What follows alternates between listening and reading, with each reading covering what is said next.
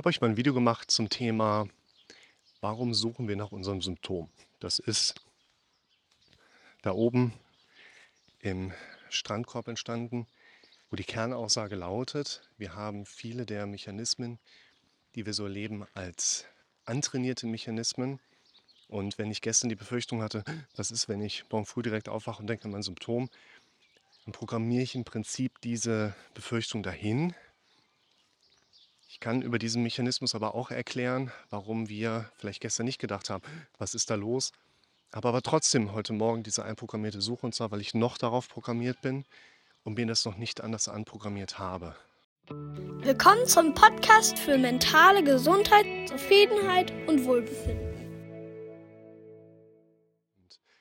Aufbauend dazu, ich verlinke euch natürlich das Ursprungsvideo unten in der Beschreibung, aufbauend dazu wollte ich euch nochmal so einen Gedanken mitgeben, der auch so in die Richtung vom, ich sag mal, Autopilotenmodus geht. Es geht darum, dass viele von uns, viele von euch Betroffenen einfach so etwas wie Autopiloten mitbekommen im Alltag, so würde ich das jetzt benennen, dass einfach in unserem Kopf ein Automatismus vorherrscht, wo uns unser Kopf einfach im Alltagsgeschehen entsprechende Punkte abfliegen lässt ohne dass wir das irgendwie bewusst gemacht hätten oder dass wir uns da wirklich Gedanken zu gemacht hätten.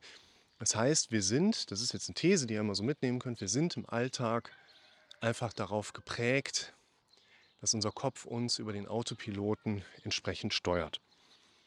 Und im Gegensatz zum Autopiloten im Flieger ist unser Autopilot nicht in dem Sinne programmierbar, dass wir quasi eine Programmierung setzen, und könnten erwarten, dass unser Kopf dann einfach eine neue Programmierung innehat, sondern unser Kopf arbeitet ja über quantitative Faktoren, auch über emotionales Lernen, aber das können wir weniger gut, ähm, ich sag mal, rekonstruieren. Wir können eigentlich besser dieses Quantitative, also wir glauben an das, was wir am häufigsten gehört haben, mit planen.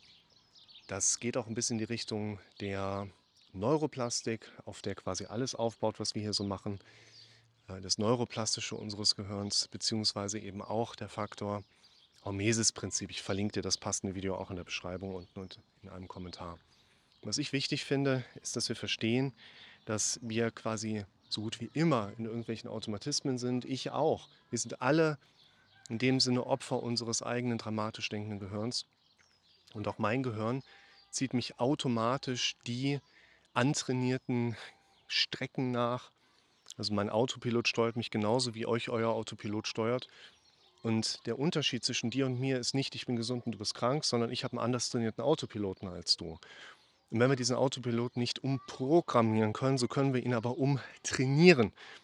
Wie machen wir das? Wir bleiben in der Metapher mal gerade von dem Pilotendasein. Wir müssen uns antrainieren im Alltag, so oft wie es nur irgendwie geht, selber das Steuer zu übernehmen und selber die Strecken abzufliegen, die wir eigentlich gerne als Streckenkonstrukt, als Streckenmaschinerie erleben wollen, was auch immer das in deinem Alltag bedeutet. Lass uns nicht über Inhalte jetzt gerade sprechen, weil jeder von euch hat so sein eigenes Leben. Lass aber darüber sprechen, wenn du deinen Autopiloten nicht selber übersteuerst, Tag ein, Tag aus, so oft wie dir das nur auch irgendwie gelingen mag. Und unser Gehirn ist dann nicht unser Freund, unser Gehirn bringt uns immer wieder zurück über diese Trance-Zustände in quasi diese Autismen des alten Autopiloten rein. So lautet aber unser Credo, versuch es so oft wie es nur geht, selber in Anführungszeichen das Steuer in die Hand zu nehmen und zu schauen, dass du die Strecken, die du mit der Zeit als neuen gewünschten Autopilotenmodus einprogrammiert haben möchtest, dass du die quasi selber absteuerst und über diesen Wiederholungs- und Übungsmechanismus in die Ecke kommst, wir glauben an das, was wir am häufigsten erlebt haben.